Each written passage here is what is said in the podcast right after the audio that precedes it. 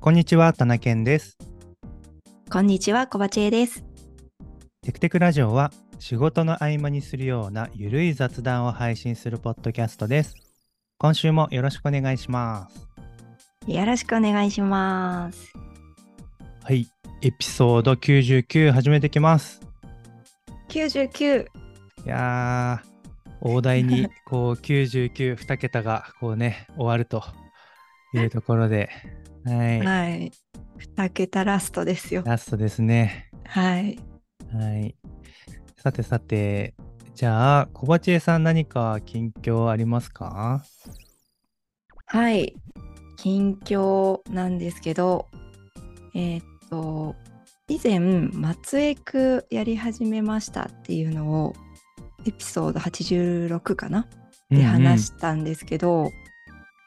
あのその松江くっつけた時になんか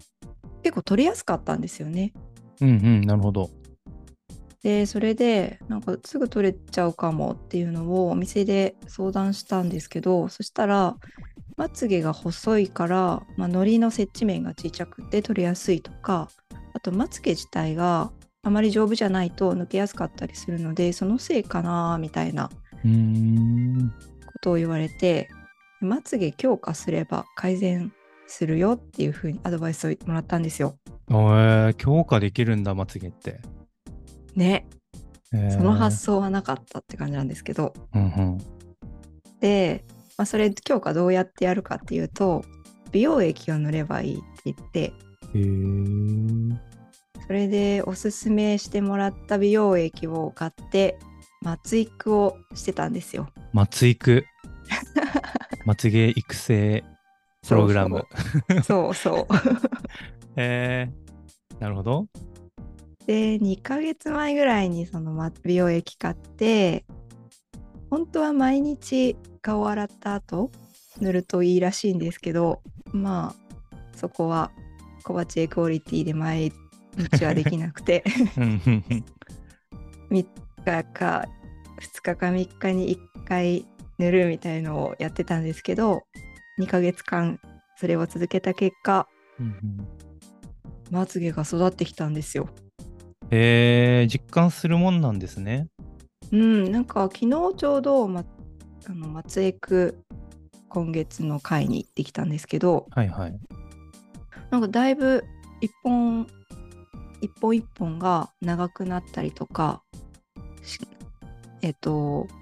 密度も増えてきてるよみたいなことを言ってもらって、効果が出てるっていうお墨付きをいただきました。なるほどなあ。うんへえまつげって、まあ、育毛ですよね。つまりこれ。あですです。育毛ができるんだ。そうなんで引き続き育てていこうと思ってるんですけどなんかこの美容液がやっぱ良かったみたいで、うんうん。まあ、人によって合う合わないはもちろんあるとは思うんですけどなんかやっぱ市販のやつだとあこれ市販じゃなくてそのお店で買ったやつなんですよね今うんうん私が使ってるのって。なんですけど市販のやつでもいいんですかみたいなことを言ったらあの、まあ、成分的に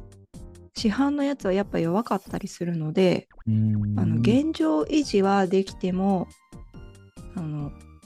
増やしたりするとか丈夫にしたりするみたいなプラスの効果っていうのはそんなには期待できないかもしれないなみたいななるこほとどを。言ってて、うん、なんでお店で買って使ったこのなんなんてやつラッシュアディクトっていうのを使ってるんですけどはんはんはこんれは効果があったのでまつげを育てたい方はおすすめです。なるほど。まつげな、うなんか、うん、まつげ、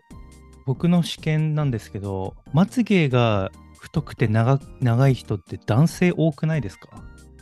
わかる。ていうか、ドラケンさんまつげ多いですよね。あ、そうですね。僕もまつげ多いと思います。ね、うん、長さも多分結構ああるかな。そうですよね。うん、バッチリまつげ。なんかまつげってなんかあれなのかな男性ホルモンによるあれが多かったりするのかなああ、なんか毛自体がそうかもしれないですね体毛あ体毛全般的にねうん確かにうん全体的に男性の方が体毛濃いですもんねうんうんいやそうなのかな、うんなんかもしれない綺麗なまつげだなみたいな男友達何人かいる気が しててそういやーそうそうだよなあの女の人だと化粧したりとか、うんうんあのマスカラ塗ったりとかアイシャドウ塗ったりとかで結構負担がかかってると思うんですよね目の周りに。ああなるほどなるほどうん、でその負担のせいでちょっと弱くなっちゃったりみたいなこう影響もあるかもしれないですね。うーんあるかもうん、なるほどね、はうい、んというまつげが育ってきたという近況でございました。はいありがとうございます引き続き、あの健やかな成長をお祈りしていますありがとうございます。はいじゃあ僕の近況でちょっと美容つながりになってくるんです がえーっとテクテクラジオで美容ってしてくださ いいや、美しく、美しいラジオでね、やっていきましそょうう、ですねはい美しくなっていきましょう。で、こうね、最近、あの、引っ越しの話をね、毎回のようにしてるんですが、あの、はい引っ越しを機にね、あの、新しい美容室に行き始めたんですよ。うんうん、そうですよね、新しいお店とか美容室そをうそう開拓していきたくなりますよね。うんで、実は引っ越しの直前、えっと、前のお家に住んでる時に、えっと、あの引っ越し前に髪切っておきたいなと思って美容室を探していたんですけど、まあ、その時にもう引っ越すから新しい引っ越し先のあの駅の近くで美容室探そうと思ってあの、おーまあ、言うて駅も隣駅なんでねうん、近いのでもう前のお家に住んでる時に一回新しい美容室に行き始めたんですよ。なるほど。うんうん。をちょっと前もって。で、行って、そこでまあ切ってもらったんですけど、で、まあ初めて行ったお店だったりして、あの、この辺に住んでるんですかとかっていう話をされましてね。うん、で、ああ、いや、あの、引っ越すんですよって言って、えみたいな。あの、えあの、それ言うと、あの、美容師さん的には、え、今ここに住んでるのに、近くに住んでるのに別に引っ越すのみたいな話とか、なんか勘違いが発生したりしたんですけど、うんうんうん。あ、違くて、みたいな。別の隣の駅に今住んでるんですけど、こっちに引っ越してくるんですよね、みたいな話をして、あ、そうなんですね、とか言ってね、こう、話をしてたんですよね。はい。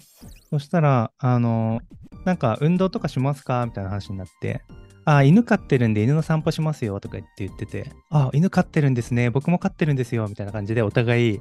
こう、犬飼ってるトークをしてたんですよ。はい。で、えーっと、その最初の、あのどこ住んでるんですかの下りで、隣駅に住んでますっていう話をしてたら、あの、その美容師さんも、あ僕も隣駅に住んでるんですよね、みたいな、どっちですかみたいな話になって、同じ駅だっていうのが分かったんですよね、そこで。うん。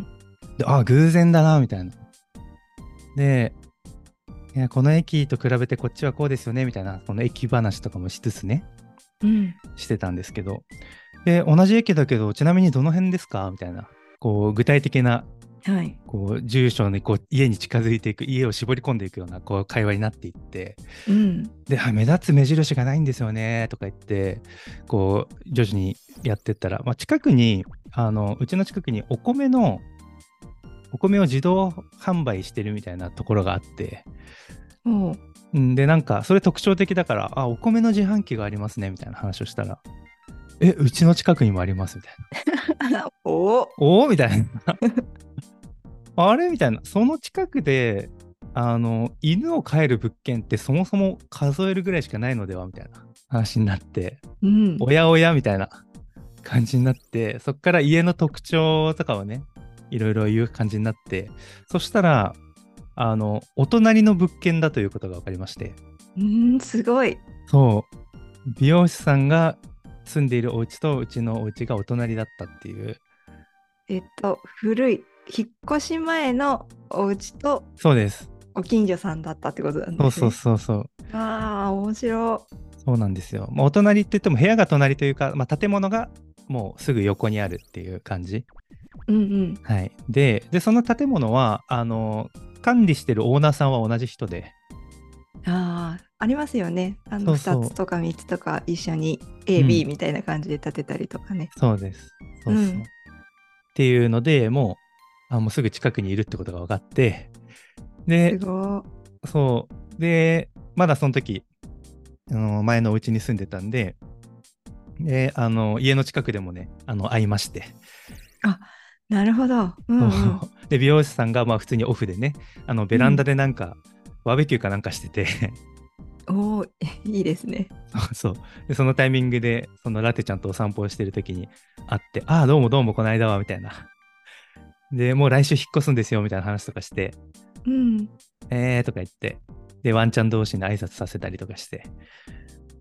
いいですねとか言って、引っ越しちゃって寂しくなりますけど、またお店来てくださいねとか言って、あ、行きます行きますとか言って、うん。いう話をして、ああ、偶然だなとか言ってね、話してたんですよ。いやーおいい面白い。そう、そんなことがあるんだねとか言って、妻にも話して、で、ああ、面白いねとか言って言って、まあ、それで一段落してたんですけど、で、つい、まあ、そこから3ヶ月ぐらい経ちまして、うんあ2ヶ月か、丸2ヶ月経って、また髪が伸びてきたんでね、同じ美容室に髪を切りに行ったんですよ。はい。で、そしたらまた、あの、担当もね、あのその美容師さんを指定して、あの、切ってもらったんですけど、あの、その美容師さんから、別のお客さんで、あの、ワンちゃんを飼うっていうお客さんが、あの、来まして、とか言って、あ、うんそうなんですね、みたいな、ワンちゃんいいですもんね、とか言って話をしてたら、そのお客さんが、最近物件を探してる、そのワンちゃんを飼うにあたって物件を探してるっていうので、あの、いろんな物件を内見してるんだという話を聞いて、うん。どうやら僕がもともと住んでいた部屋を内見したみたいで、おお、空いたから。そうそう空いたから。うん。で、そこでもかなり一盛り上がりあったらしいんですよね。その美容師さんが、そのうちの隣の物件ですみたいな。 え、そうなんですかみたいな。で、その空いた物件、その多分もともと僕らが住んでいた部屋が、多分お気に召したらしくて、うん。多分住みますみたいなすごい。感じになるっぽくてうん。なのですごいですよねなんかその その美容師さんを間に挟んでそのお客さんである僕と新しいお客さんが同じ家に住むことになりそうみたいな、うんめっちゃ面白いつながりですね そ。うそうおお、そんな話があってなかなかないな。いやなかなかないですよねうん。いやーなんか多分その今のもともと僕が住んでいた物件、まあ、その周辺で、まあ、犬を飼える物件っていうのが多分そんなには多くなくてうん。で比較的新しめな物件なんでまああのー綺麗だしあの設備も整ってるっていうので、まあ、条件がいいんですよね結構、なるほど。うん、人気物件だ。そう、ん。人気物件になってるんだと思うんですようん。っていうのもあってその町でそのワンちゃんを買おう新しく買おうってなって引っ越そうってなるとそこが多分候補になるんだろうなと思ってえびっくりしたなと。ー、うん、びっくりですね。うん、なんか美容師さんってすごい定期的に会う不思議な関係じゃないですか。うん、うんなんなら友達より結構頻繁に会うみたいな。そうですよね。うん、だから美容師さんとの関係って意外と面白いいろんうんなんかみんなそれぞれいろんな関わり方をしてるなっていう気がしててうんうん田中健さんはなんかもっとご近所さんうんだし私も結構美容師さんって友達みたいになることが多くてうんうん最初はあのもちろん美容室に行ってそこから関係が始まるんですけどなんか会話してるうちにあの一緒にじゃあ山登るかとか、へー一緒に出かけよっかみたいな話になることがあってあの美容室以外であったりとかもあったりするんですよね。うーんすごい。なんかそうなりがちえー、いいですね。うん、だったりするんですけど、なんか田中健さんはなんか今までの美容師さんとの関わり方ってどんな感じですかえーっとね、美容室の外で会ったのは今回が初めてですね。あなるほどなかなかうんでもそうですよね。うんうんなかなかない。で、あの、小林さんきっとずっと同じ美容室に行かれてる感じですよね、今の話だと。そうですねうんうなんん。結局そうたまに違うとこ行ったりはするけど結構通して行ってるのは一箇所って感じです。そうですよね。うん、で、僕の場合、まあ、実家を出てから、まあ、3 2、3年おきに引っ越してるので、うん、うんあの同じところに行き続けるってことが、まあ、あんまないんですよね。ああそっかなるうほどな。ん、そうそう。うんだし、で、僕結構、あの、めんどくさがりというか、その、長い時は3ヶ月ぐらい美容室行かないので、うんだから、まあ、例えば2年住んでても、まあ、3ヶ月に1回だと、年間で4回4回で、2年だと8回とかなん8で、回うんそう、その中で、例えばなんだろう、切ってもらったけど、ちょっといまいちだったなとか、次は別のとこにしようかなとかっていうのを切り替えちゃったりすると、うんうんもう同じところで同じ美容師の担当室あ担当者さんとやるやってもらうみたいなのってうんそんなにやっぱなくてというか重ねか回数を重ねることができないことが多くてうんうんなのでなかなかそうお友達関係みたいなのにつながらないことが多いんですよね。あでも普通そうなのかなそっちの方が多そまあそうですね引っ越したりしてるとどうしてもそうなりがちかな。うんやっぱ家の近くでう、うん切っちゃうことが多いので、なんかもちろんね、もう、あの、例えば渋谷のこのお店って決めてますみたいな、うんなんかどこに住居があってもそこに行きますみたいな、そういう人であればね、美容師さんとのつながりってできると思うんですけどね。確かにえなうんんなんて言うんだっけすごいスタイリストさんのことなんか言い方なかったでしたっえけカリスマあそれそれカリ スマ美容師。カリスマ美容師 だそういう人に来てもらいたいとかっていうやつですようんうんね、そうですね。うんなんか長く行ってるとやっぱし仲良くなれるし私結構1ヶ月に1回とか行くんですよああ、なるほど。頻度がね。うんうんうんうん、そう会う機会が多いっていうのもあるかもしれない。はいはい、確かに。ね、あの前髪をね短く維持しないとうんうんうんやぶせったくなっちゃうんでうん。なるほど。やぶせったくって僕は初めて聞いたんですけど、それはもしか して、その松本市、長野県の何かだったりしますか方言か方言かもしれない。それは、ななんんとかなくや、やぼったくみたいなことやぶせえなっんたかく。うざいみたいな感じああ、髪の毛邪魔、邪魔になるみたいな。そうそうそうそうそうああ、はいはいはいはい。鬱陶しいっていうかああ、鬱陶しい。はいはいはういんはうい。んうんなるほど。なそるうほどそうそうそっか。じゃあまあ頻度が高いから、いや、どうしても、どうしてもというか、やっぱり会話の、なんか、仲良くなないと逆に、仲良くないと苦しいか、頻度が多いと。確かにいつもこの人に会うの嫌だなとか思いながら行くの辛いですよね辛いですもんね。そうだねうん。確かに面白いでも美容室行って話しかけられたくないみたいな人もいるじゃないですかああ、はいはいはいはい。話すの苦手だからもう話さずに終わりたいみたいな人とかもおうんう話、ん。たまにいるなって思うのでみんな美容師さんとの関わり方っていろいろだなって思います確かにね。うんいや、僕もそんなにめちゃめちゃ話したいかというと、まあ、最小限でいいかも。なるほどそんなに、そんなにないかな。 なるほどうん。そっかでもそしたら無言で切ってもらう時間があるあありますありますかなり無言で切ってもらってますへえ。自分は何してるんですか寝てる、自分はうんまっすぐ前を見てます ねうんあとなんか僕美容師さんの手の動きを結構真剣に追い追いかけてるかも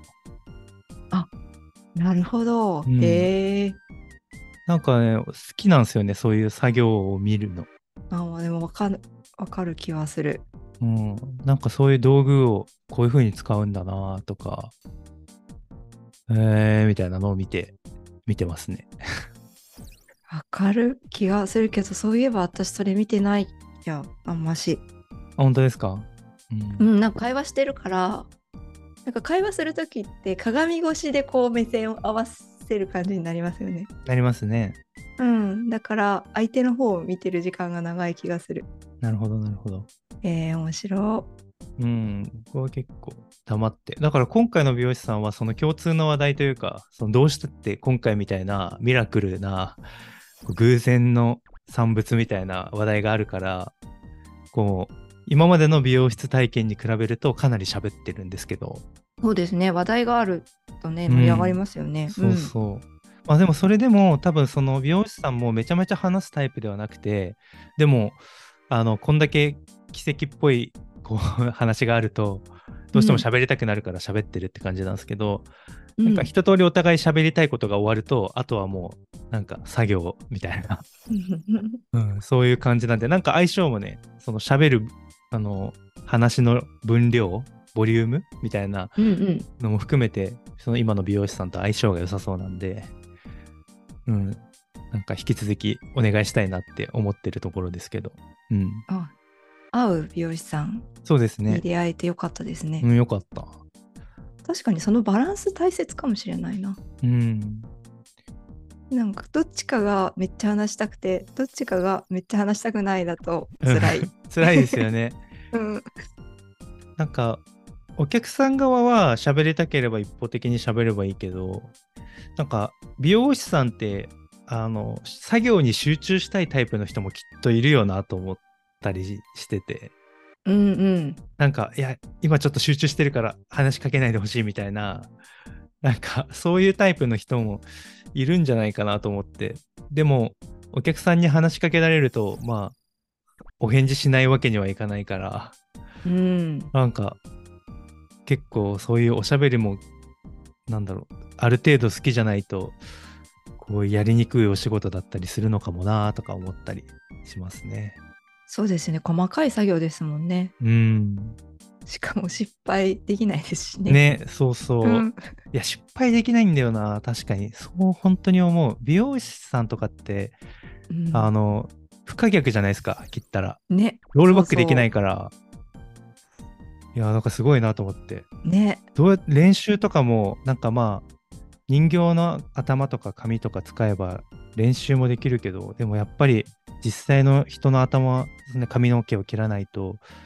得られないものとかってあると思って。うんいや、なんいかや本本当当ににそう本番環境でやるしかないのしんどいよなとね思って、練習はできるけど本う当んロールバックできないのはね結構あの最初慣れてくるとあんまり気にならないのかもしれないけど最初めっちゃプレッシャー感じそうですよね。いやそうっすよね手震えんじゃないかなと思って、ねうん いやそうだからきっと短くしてくださいって言ってもちょっとずつしか短くならな い確かに確 かにそれはそうっすよねに、うん、確かにそうだななんか私め前髪短いじゃないでですか、前髪短いんですよ実はすか、うんあの聞いていただいてる皆さんが見えないからあれだけどそうですね はい、前髪短いくてで前髪行くたんびに短くしてくださいって言うんですけどうんあの初めてのとこだと、うんうんまあ、なんか短くなりきらない時があるんですよね。はいはいわかるわかるうん、いやもうなんか本当おでこの半分ぐらいまで切ってるんでだから今の美容師さんはずっと言ってるから、うん、もううん、思い切って短くしてくれるからいいっていうのはあります。はいはいはいわかるわかる、うん、うんその辺大事なんですよね、うんこちらの思ってるイメージといやもうちょっとなんだよなみたいなこうズレがこうあるとねちょっと大変なんですよね、 そうこれこれくらいですかって言われた時にもうちょっとうん、っていうのを何回も繰り返すのなんか悪いなって気持ちになっちゃうから、うんうん最初からがっつり切ってくれる今の担当してくれてる人はのところに行くとやっぱ楽っていうのはあります。うんなるほど確かにうんなるほどね面白いですね、面美白容いで室。すね。ううんんいろんな、美容師さんもいろんなタイプがいるし、お客さんもいろんなタイプがいて、皆さんどういうふうに美容師さんとね、関わってますかっていうねうん、のがね、もしあれば、コメントいただければと思います。ぜひぜひ。はい、ぜひぜひ。僕、美容師の話で思い出したのが、あの、僕らがいつも聞いている気まぐれ FM の純木さんは、通カレーシャワーという YouTube チャンネルで、美容室の美容師さんとの会話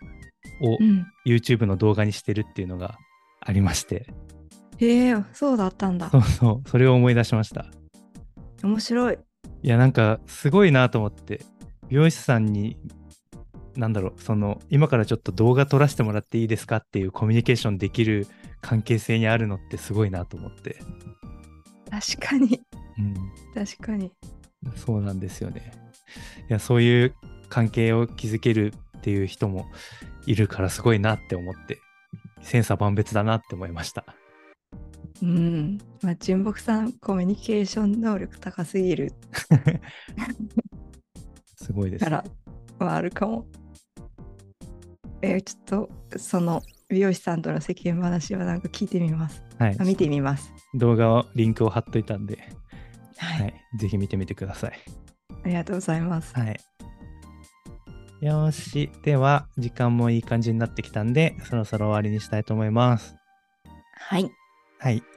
えっ、と、今回は、えー美容界というところで、えー、小鉢さんのまつげが育ってきたよというお話と、えー、田中健が美容室の美容師さんと偶然のつながりがありましたよと、そんなお話をしました。はい、えー今回も聞いていただきありがとうございました。ありがとうございました。バイバイ。バイバイ。